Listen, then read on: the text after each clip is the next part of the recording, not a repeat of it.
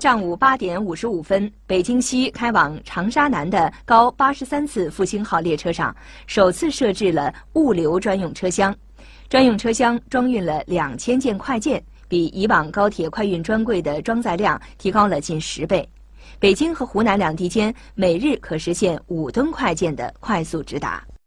除了复兴号首次设置的物流专用车厢，在这个快运高峰周期，北京到上海、北京到成都之间还首次推出了铁路冷链快递服务。据了解，今年的快运高峰期，铁路总体运力资源投放创历年新高，日均综合运用高铁载客动车组七百列，预留车厢的高铁载客动车组一百三十二列，高铁确认列车二十列，普速旅客列车行李车三百五十列，特快货物班列四列。其中，专门用于高铁极速达服务的高铁动车组达到四百列，通达五十八个城市。